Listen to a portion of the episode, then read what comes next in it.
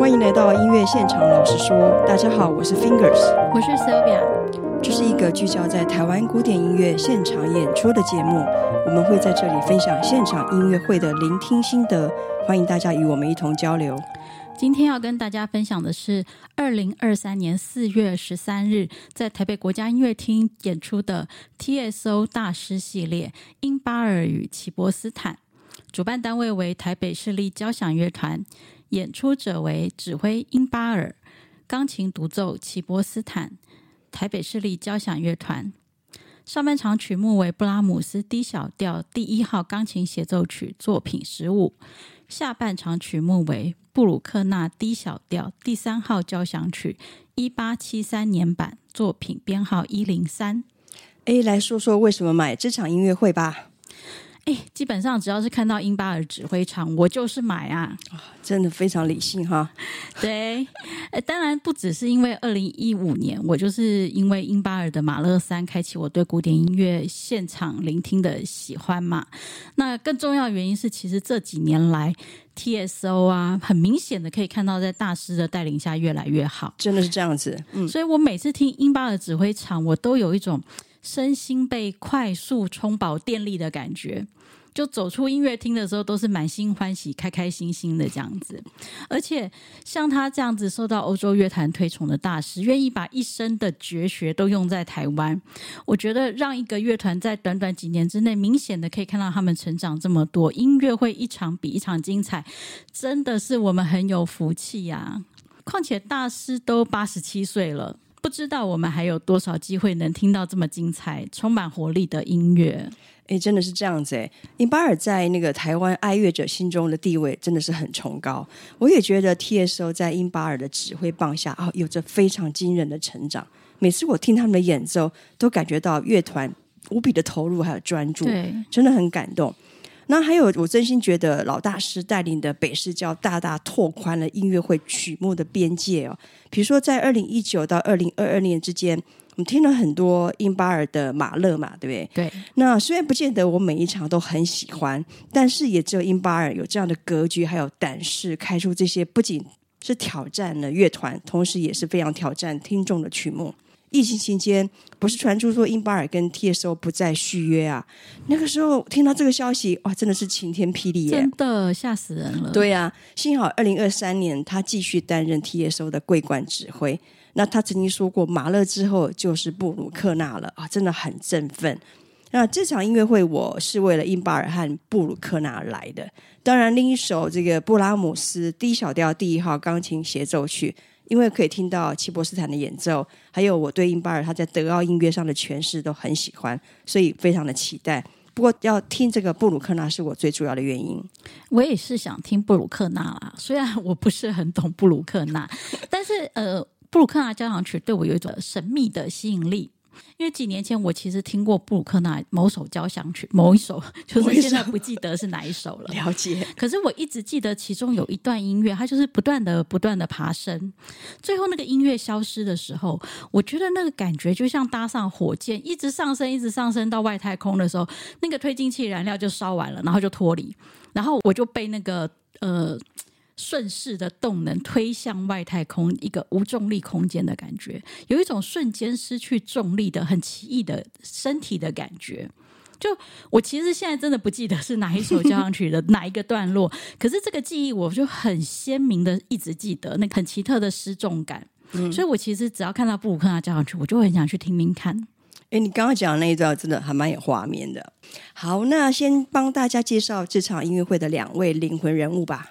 好，第一位就是 TSO 的桂冠指挥英巴尔大师，现在已经八十七岁了。然后他在欧洲一流乐团、剧院都有非常丰富的经历。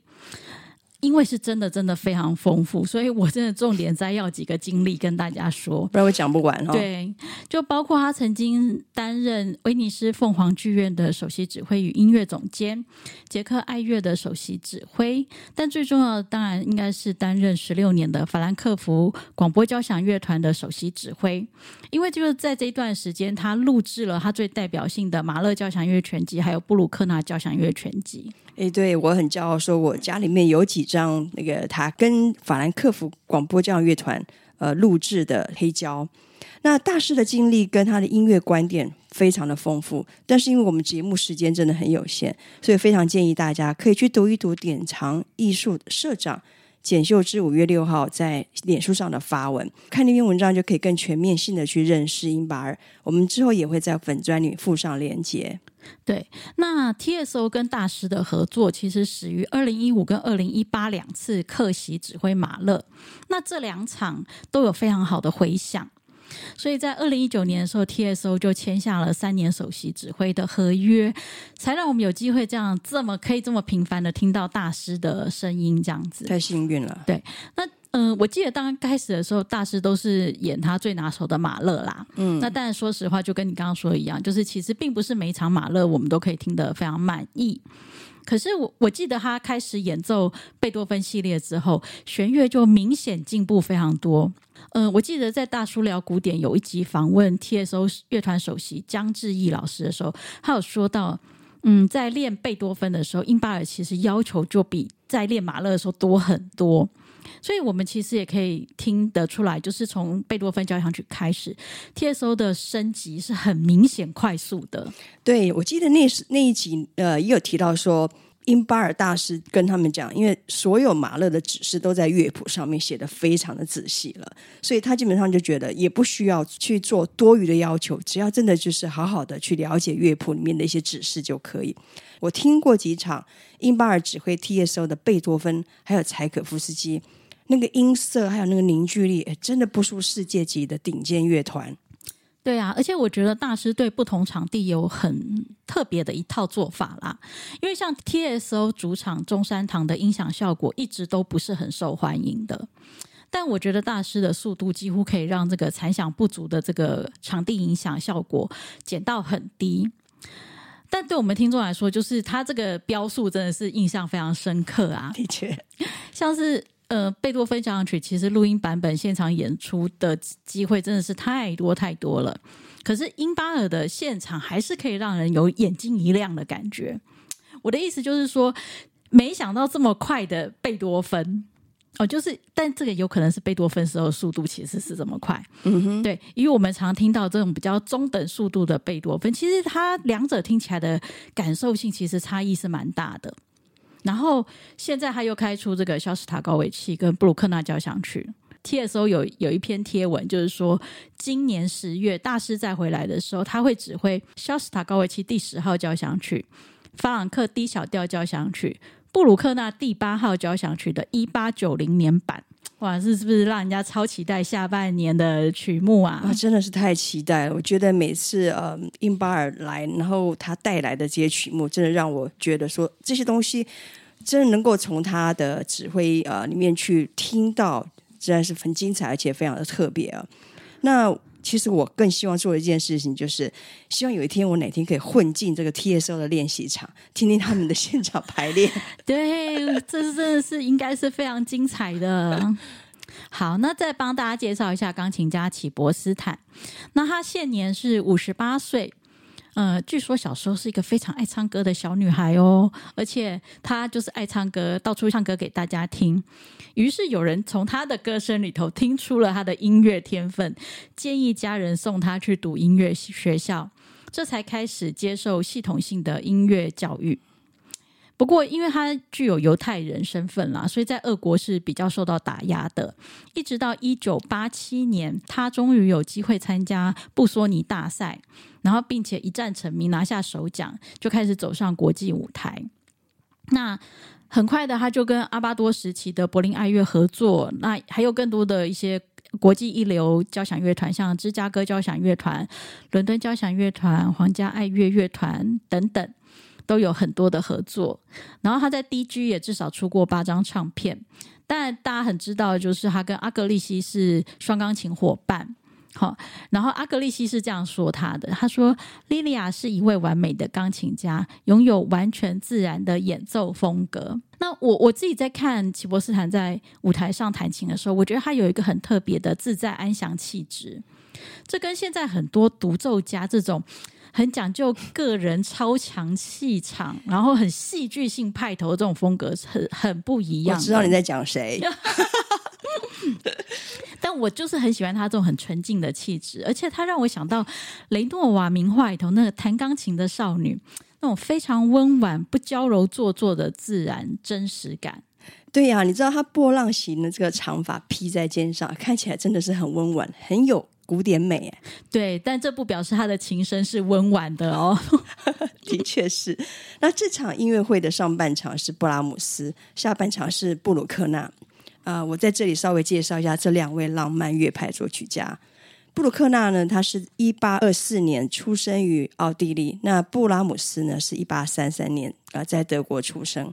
两人大概相差了九岁。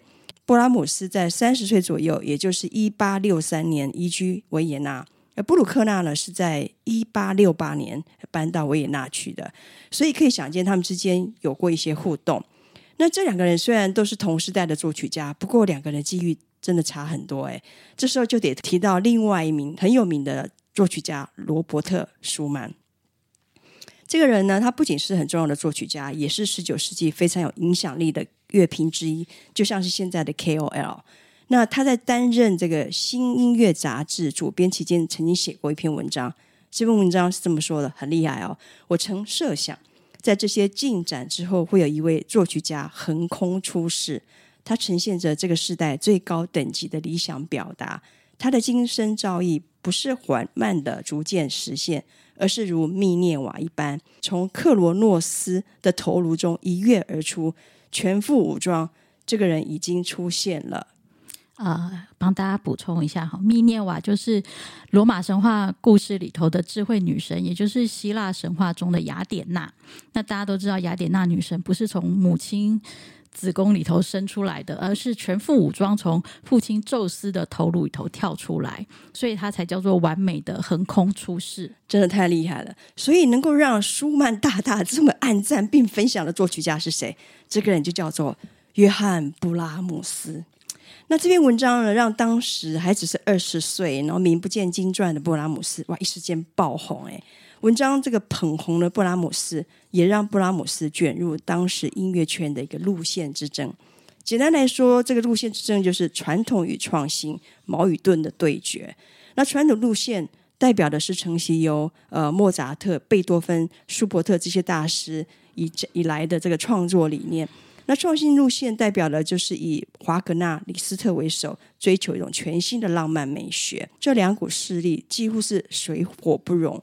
布拉姆斯他也曾经公开反对新音乐的这个创作思维，那不得了，这个举动也让他成为传统路线派的帮助，跟这个创新路线呢有一种很大的一种对立。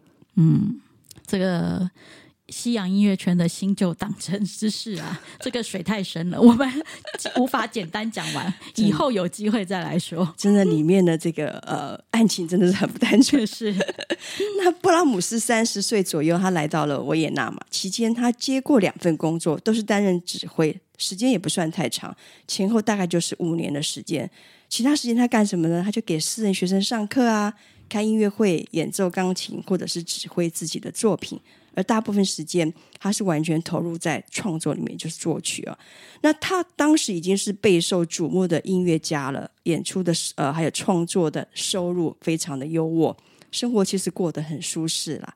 冬天就待在维也纳，夏天就到各地去旅行。而这样的生活是不是让人家好羡慕哦？真的很希望可以有，就是大把的时间去旅行啊，就是要财富自由这样子。对。那布鲁克纳的音乐生涯就不像布拉姆斯这样的辉煌了。他当时是颇负盛名的管风琴家，但是直到三十七岁时才开始认真的作曲，而且并不像布拉姆斯早早就得到贵人的舒曼的提携。简单来说，布鲁克纳在当时的音乐圈不算是一名讨喜的人物了。嗯，你知道吗？当所有的音乐书你去查，只要提到布鲁克纳，一定会形容一下他的外貌。我来整理一下哦，对布鲁克纳这个外表的形容：他身材短小，神经质，有些土气。他的普鲁士法式与十九世纪晚期作曲家追求的浪漫主义形象相矛盾。他是虔诚的教徒，他不善与女性交往，他在社交与外貌都不属世故之流。诶，你们听到这儿一定会很好奇他长什么样子，有机会可以上网查一下。还有说到这，我就不得不感慨一下啦。原来这个外貌协会这件事情，古今中外皆然。那前面聊到布拉姆斯的时候，我们提到十九世纪晚期音乐圈的这个路线之争。那布鲁克纳他因为崇拜华格纳，所以就被归为代表新势力的新德意志乐派。不过，事实上贝多芬也是他心中的神哦。那华格纳他曾经高度赞赏那个布鲁克纳的作品，但这样的赞赏并没有让他因此而平步青云，反而招来一些传统乐派这个乐评家的毒舌批评。加上布鲁克纳个性比较敏感，然后又优柔寡断，对来自外界的这个敌意还有蔑视，常常是不知所措。哎，那他曾经在书信里面还蛮绝望的写下说：“啊，我所有的朋友都离我远去了。”更糟糕的事情还包括他的作品常常被他的学生随意的擅改，那他一生中的这个挫败感其实还蛮重的。还有哦，他早期曾经罹患计算狂这样的强迫症，这是什么样的一种一种病症呢？也就是说，他会随时都在数东西，走在路上会不停的数建筑物上面的窗户多少啊，不停的数衣服上的纽扣啊，还会数天上的星星。所以这些怪异的举止，其实对他来讲就是。雪上加霜，跟同时代的音乐家比起来，他比较属于那种爹不疼娘不爱，可以说他当时过得蛮辛苦的。真的，这让我想起来像那个电影《美丽境界》吧，就是有这种类似精神疾病的人，在那个年代其实是呃很不受到了解。对，需要很多的同理心去对待啦。跟大家分享一下，如果遇到有强迫症的人，你要记得哦，无论多小的进步，都要重视并给予鼓励，要逐步的增加他的自尊与自信心，就帮助他来克服这个强迫症。但其实好像每个人都需要。哎，对，对，在这里也非常感谢许多爱乐朋友们在前两集播出后对我们的鼓励与回馈啊。哎，是，所以我们一定要找个机会来 来插入这一段，来感谢我们这些支持我们的爱乐朋友们哦。好，哎，那既然他们俩都同时间在维纳，也都是作曲家，那两个人有什么样比较深刻的互动吗？呃，你这样想好了，布鲁克纳他这么没有安全感又很个性，算是很木讷的人，要跟布拉姆斯说有什么互动，我觉得是有点难的啦。不过听说他们两个同时都喜欢维也纳的某一家餐厅哦。布拉姆斯天天都去那家餐厅用午餐哦，那也蛮常会遇到这个布鲁克纳。有传闻说他们两个都很尬意这家餐厅的食物还有啤酒，可以说是英雄所见略同。或许他们两个在美食上的共通点远远大于音乐。哎，我很想知道这是哪一家餐厅耶！以后去维也纳，我们也要去这家餐厅吃看看。好啊，那大家就期待一下未来音乐现场，直接拉去维也纳。老实说好了，好哟，好哦。说说这场音乐会你印象深刻的吧？哦，我觉得最深刻的印象当然是好久没听到这么完美的钢琴协奏曲了。嗯、哇，TSO 音乐的凝聚力真的越来越高。我记得二零一六年的时候，Riccardo Muti 来跟芝加哥交响乐团来台湾演出的时候啊。哎，我第一次感受到，就是指挥跟乐团之间，它可以紧密到什么样的程度？那个精准度就像是一个特种部队 指挥官在指挥特种部队的这种感觉。哦，这感觉我最近在英巴尔大师跟 TSO 弦乐之间也能够感觉到。哎，对对，但管乐还是希望可以加油啦。哈，好，好，那。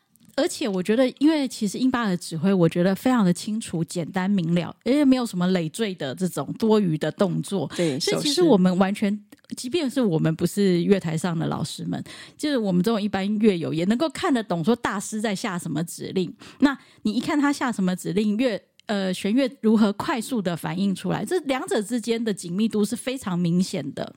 那、嗯、所以其实这几年来去听。呃，TSO 演出的时候，我觉得真的很可以很明显的感觉到弦乐的进步，真的要给 TSO 拍拍手哦。好，哎，这个新东西蛮有趣的哈。哎，刚刚提到 TSO 的弦乐，哎，我一定要来呼应一下。我觉得这整场不论是布拉姆斯或者下半场的布鲁克纳，我一定要给 TSO 的大提琴与第一大提琴老师们喝彩一番，他们的表现真的太出色了。当英巴尔面对他们大手一挥，哦，马上就可以听到那种非常浑厚饱满的弦乐低音部。哎，他们的表现是真的很动人呢，丝毫不畏惧任何挑战那种生命力。对我来说，他们就很像是乐团的擎天柱。当然，其他弦乐声部的老师们。当然也很优秀，只是我不得不说，清一色娘子军的这个大提琴与低音大提琴，他们的展现出来那种强烈的气势，让我很震撼，感觉到那种血脉喷张。对呀、啊，而且英巴尔大师真的很喜欢大提琴的声音，他真的很喜欢大提琴表现出来。我觉得这真的是蛮特别的一点。对，而且我觉得大提琴老师们也没有让他失望过，真的每次让人听到一个真的是非常非常棒的音色。好，哎，那这个协奏曲，我觉得，呃，很完美的原因，其实是我觉得钢琴跟乐团之间很有互相交融的这个感觉，甚至很多时候是钢琴跟乐团同步，然后再拉出另外一个声线来。我觉得这种很有一种手牵手一起走下去的这种感觉，没有是谁衬托谁，是两个大家就是一起走路这样子的，很舒服自在的感觉。嗯哼，啊，我想会有这种感觉，其实一来是因为这首曲子原本是双钢琴作品。后来才改成钢琴协奏曲，所以我觉得它与我们一般认为这个协奏曲里头独奏要比较突出、有表现，跟乐团要带有对抗性的这种的协奏曲性质可能不太一样。那二来是因为钢琴家齐博斯坦跟英法尔其实也是相识多年，而且齐博斯坦他自己也录过好几张布拉姆斯的唱片，我觉得他应该对布拉姆斯的音乐是很有心得的。诶，对，我记得我在听。第三乐章的某些段落说，我一直觉得齐博斯坦音乐有点像阿格利西，嗯，就两个人调性有那么一点相似，音乐上好像都比较偏直觉性反应的样子，不会拘泥在一些很小的细节上面。那我觉得这个好像跟英巴尔这种他比较大块处理音乐这种调性也是比较契合的。所以应该是说，两个人这种比较契合的调性，既能烧出一些火花，又能够各自展现，没有谁衬托谁的顾忌，这样，所以才会听得很舒服。确实，我也感觉到他们在舞台上那种默契是非常的好。哎，对，讲到谁衬托谁，我想到一件事情，就是我为了找第二乐章有一个片段我非常喜欢的时候，嗯、我在网络上就听了很多版本，然后就忽然发现说，哎，原来伯恩斯坦跟古尔德很有名的“谁是老大”事件，就是为了这首协奏曲啊。对，Who is the boss？这张 CD 啊，很有话题性。呃，伯恩斯坦在演出前还跟这个观众们诉苦了一下，说这个演出啊的诠释都是顾尔德的点子，他整个就是很委屈的样子哦。哎，对，但是话都是伯恩斯坦在说。哎呀，先讲先赢嘛，对不对？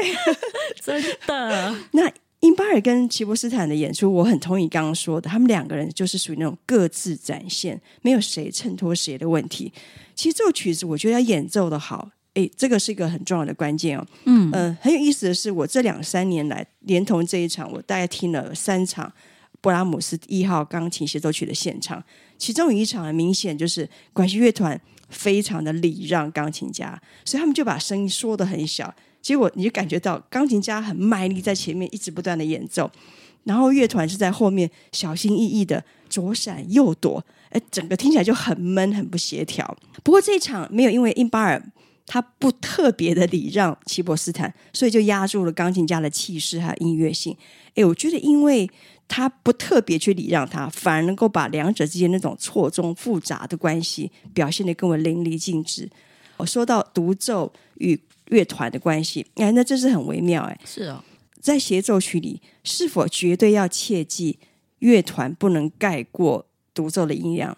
可是有没有想过，当整个乐团非常激昂演奏那些 forte，就是很大声的乐段的时候，音色一定要辉煌啊！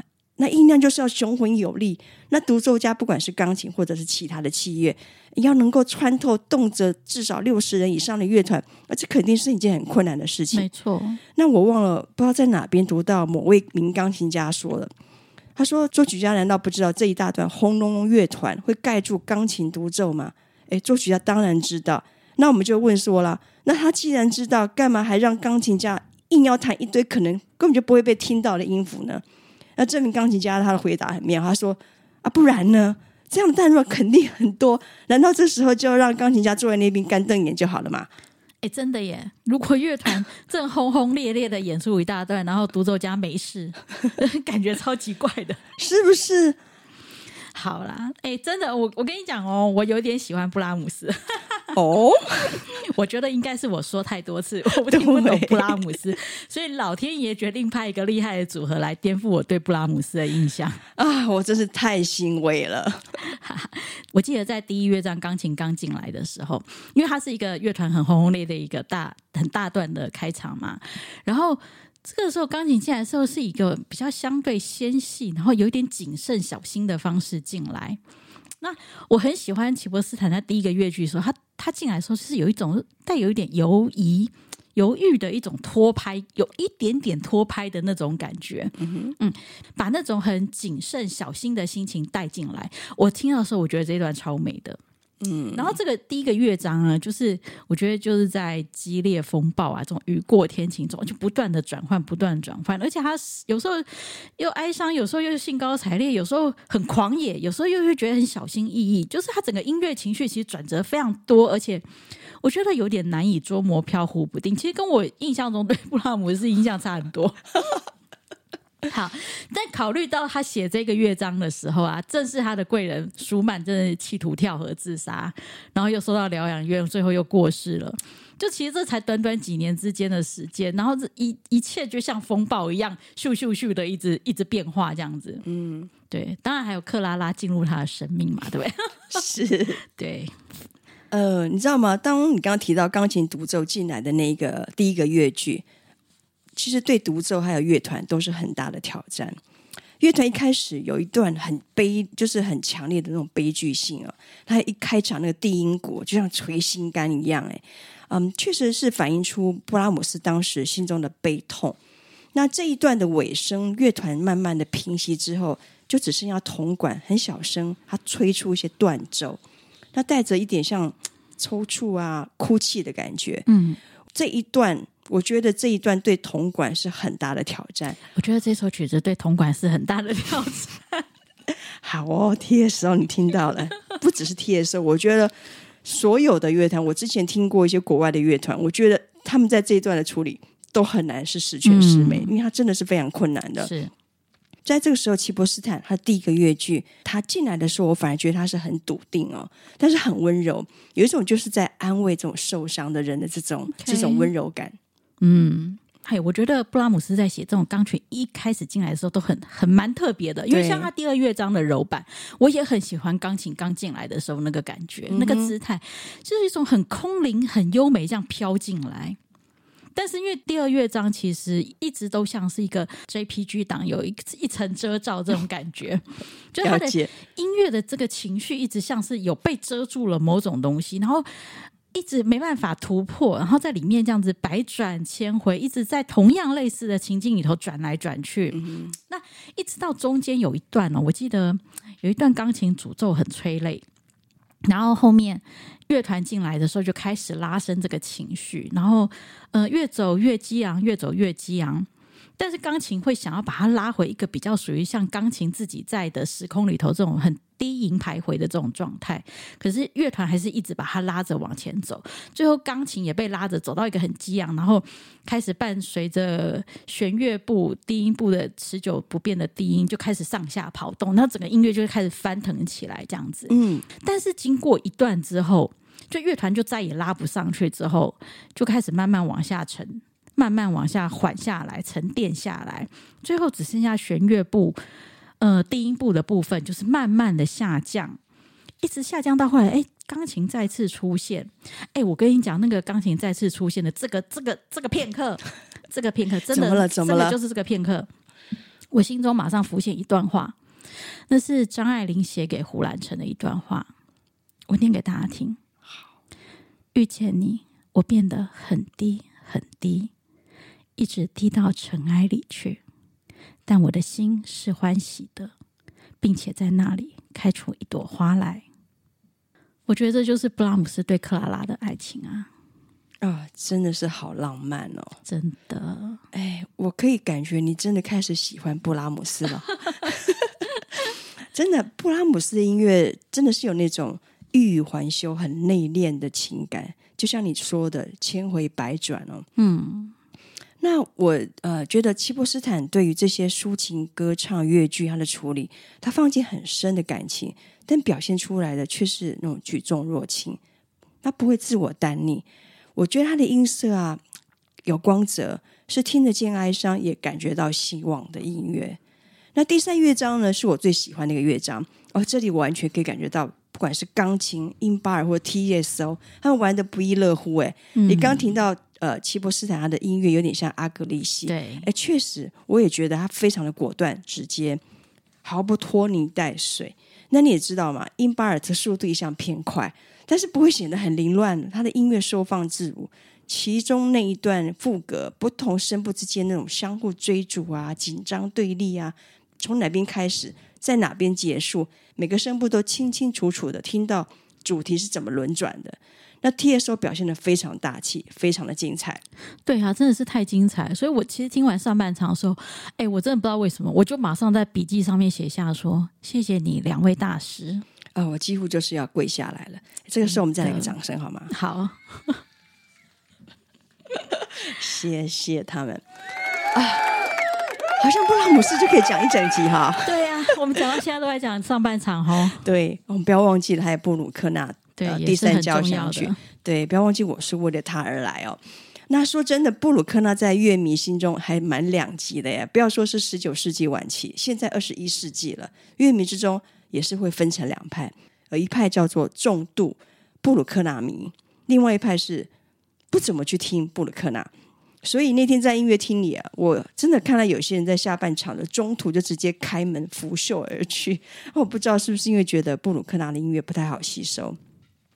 那 D 小调第三号交响曲创作于一八七二到一八七三年之间，之后布鲁克纳因为各种原因不断的去修改乐曲，当然很大原因是因为他超级超级爱修改的，还有最受呃各界批评的乐曲的这个冗长，绝对是主因之一。其实布拉姆斯就曾经公开过布鲁克纳的交响乐叫做 Symphonic Boa Constrictors，意思是交响乐。的巨蟒，真的是太夸张的评论了。对，那普遍认为第三号有六个版本之多啦。第一个版本就是我们这次演奏的1873年。对啊，哎，不过1873年的版本，其实在布鲁克纳有生之年是没有上演过的。他真正第一次首演的是1877年的第一次修订版，但。真蛮惨的，就是这次的首演是史上有名的惨呐、啊，因为最后全场只剩下二十五名观众哦，这真的是非常大的打击啊，比乐团人数还少了个真的 一大半吧。不过话说回来，人少不是重点，里面有精英才是重点，好吗？二十五个人里面有一个很重要的人，那个人就是马勒，真的是知音啊！我想马勒真的是真心喜欢布鲁克纳的音乐。因为他甚至到后来还跟同学合作，帮他把这第三号交响曲改编成双钢琴版。布鲁克纳就因为这样就把手稿送给他，而且马勒一直珍藏着布鲁克纳的手稿。哦，这样的情谊真的是还蛮令人感是、啊、感动的耶。呃，马勒是这么形容布鲁克纳，他说他是布鲁克纳是一个天真的人，一半天才，一半傻瓜。嗯，那最后一个版本是一八八九年，这也是比较常会被演奏的版本。那布鲁克纳在改写的过程，就是不断的帮这一部交响曲瘦身。我们从小节数来看哦，他因为他是计算狂，所以我就帮他去找一下这个资料。一八八九年，也就是最后的版本的小节数，大概是首版一八七三年的百分之六十。哇，真的差很多，差很多，对。那呃，这场这个演出的是一八七三年，也就是首版。我原本以为演出时间会超过一个小时以上啊，但是还好，差不多就五十六分钟。那音乐会结束之后，我还去串流找到了 Naxos 出的这个呃一个指挥家 Tiner 跟皇家苏格兰乐团他的录音，长达一个小时十八分钟。而 Bronsted 与柏林爱乐的录音也长达六十三分钟，那时才发现原来英巴尔的演奏速度快很多。那当然，我并不是说速度快慢跟音乐诠释的好或不好的关系，纯粹只是好奇不同的指挥家如何驾驭这么一部庞大的作品，而且如何运用时间的魔法去创造出布鲁克纳的宇宙。哎，我应该是首次听布鲁克纳第三号交响曲。应该啦，哈，就是因为我以前不记得，我已经不记得 我以前听过哪一首。对，但可以肯定的是，我没有听过一八七三年这个第一版。我用一个首次接触的角度来看的话，对我来说，其实演出时间长短不是问题。因为毕竟马勒交响曲都更长，对，随便随便都这么长。那前三个乐章其实也没什么进入上的困难，而且我特别喜欢第三乐章的诙谐曲，那种快速的乡村舞曲中带有一丝甜美感，但是音乐会又会突然转变成一种比较威武雄壮的气势，这样子。就这个乐章其实让我想起马勒一的第三乐章，它也是用两种截然不同的音乐交错。进行，所以可见的马勒其实有学到精华，这样拍拍手。对，但可是第四乐章我就有一点不耐烦了，因为我这个乐章的音乐对我来说真的是有一种无尽回圈、看不到结尾的感觉啊！嗯、就是听到好像一直重 重复在听同样的东西，听到都很累这样子。我也有同感而且这个乐章其实我觉得铜管更吃重，就相对来说音色就很重要，因为它很吃重的时候你，你它如果好听的话，你还听得下去。可是，如果音色太死平的时候，你就会很快就会很有刺耳感，就会听觉压力就很重。对，所以但是幸好啦，我觉得因为音巴的速度很快，嗯，所以我觉得这种速度快产生的某种快感，它应该也是可以减轻一些这种听觉上的压力。对，你谈到这个英巴尔的速度偏快这事，我想常常去听他音乐会的乐迷应该会不陌生。那很有意思的是，每次我在音乐会。的一开始会意识到啊，英巴尔又开始踩油门了。但是很妙的是，随着这音乐的进展，我又发现他对音乐的处理不能说是用细腻来形容，但是就是有一种很果决、干脆的这种锐利感。所以每个段落他都会收的很干净，甚至有那种快刀斩乱麻那种爽感。嗯，那那他这个特点也表现在布鲁克纳交响曲里。或许是因为这样子，我在聆听的过程。都没有感觉到很冗长或者是沉重，尤其在那些呃舞曲的片段，我心里就想：哇，好个会跳舞的大象！我不是说英巴尔，我是说音乐，他是真的会跳起来哦，真的是，对，他真的在台上跳起来，非常非常的有趣。不过话说回来了，虽然我非常非常享受英巴尔稍快的这种诠释，但是我还是会希望第二乐章慢板可以再慢一点点。一开始有弦乐声部拉奏出虔诚如圣咏的音乐，还有那个四部和声非常饱满丰厚，有很强大的凝聚力。那这个乐章我听起来真的是非常感动。这是我又要再来称赞一下低音部的那个弦乐老师了。但如果说我可以再多要求一些些的话，我会希望这个乐章它的整个速度可以再稍微慢一点点，还有一开始它的音色可以再稍微放松一些。嗯。哎，我觉得听布鲁克纳交响曲很有意思的一点是，你可以听到那个音乐中很奇异的一个断裂感。那哎，这个这个这个奇异的断裂感，在前三个乐章我还没有这么明显的感受到，但是到了第四乐章的后半段，我特别会被这种断裂感打到。呃，后来理解到说布鲁克纳是管风琴的名家，所以我想。断裂感应该很有可能是因为管风琴在弹奏的时候会累积过多的残响，它必须要把它完全放空、净空掉，才可以再开始这样子。那呃，后来好朋友罗先也跟我们分享说，因为林芝大教堂比起一般的教堂更大，它的残响时间更久，所以很有可能的确是源自于他的听觉记忆，所以音乐里头有这样的处理。可是，诶，在听的当下，我心里有一个很奇怪的想法，就是。这样一直努力堆叠变化，努力堆叠变化，音乐终于好不容易走到了一个高潮，结果竟然要全部放掉，然后再重启炉灶，然后就一次又一次的这样，这是不是一种很突然的人生观呢？就人生有必要这样没来由的一直经历这种徒劳无功的过程吗？哎，你这样讲，其实我觉得人生很多时候很大一部分，我们必须要去经历过这样的过程。哎，这好悲伤哦，真的是蛮悲伤的。那呃，你刚刚不是提到说，很像到外太空，突然之间推进器掉落，对，然后你就整个就无重力抛出。对对对，其实我觉得你刚刚形容这些东西，其实就很有这样子的那种感觉哦。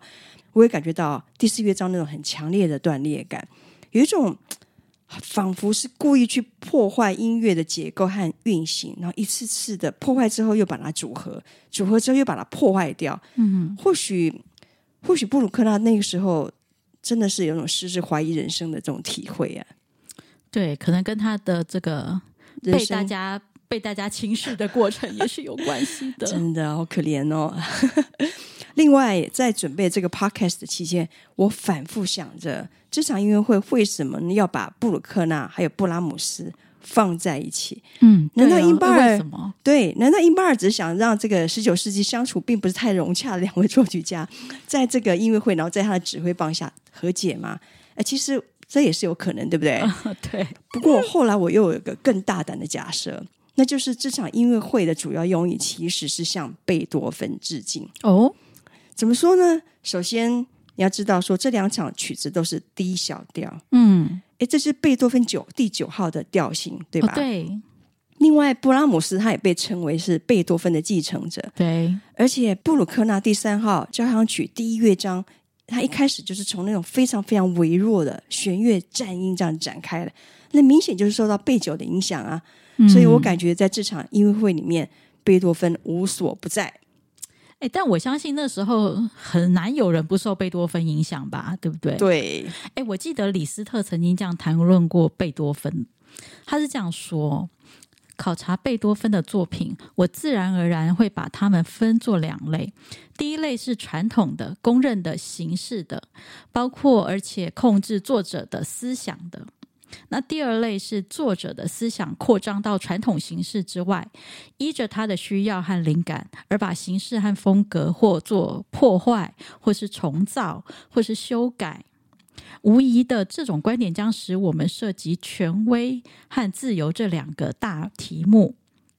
但我们无需害怕，在美的国土内，只有天才才能建立权威。所以，权威与自由的冲突无形中消灭了，又恢复了他们原始的一致，即权威与自由原是一个东西。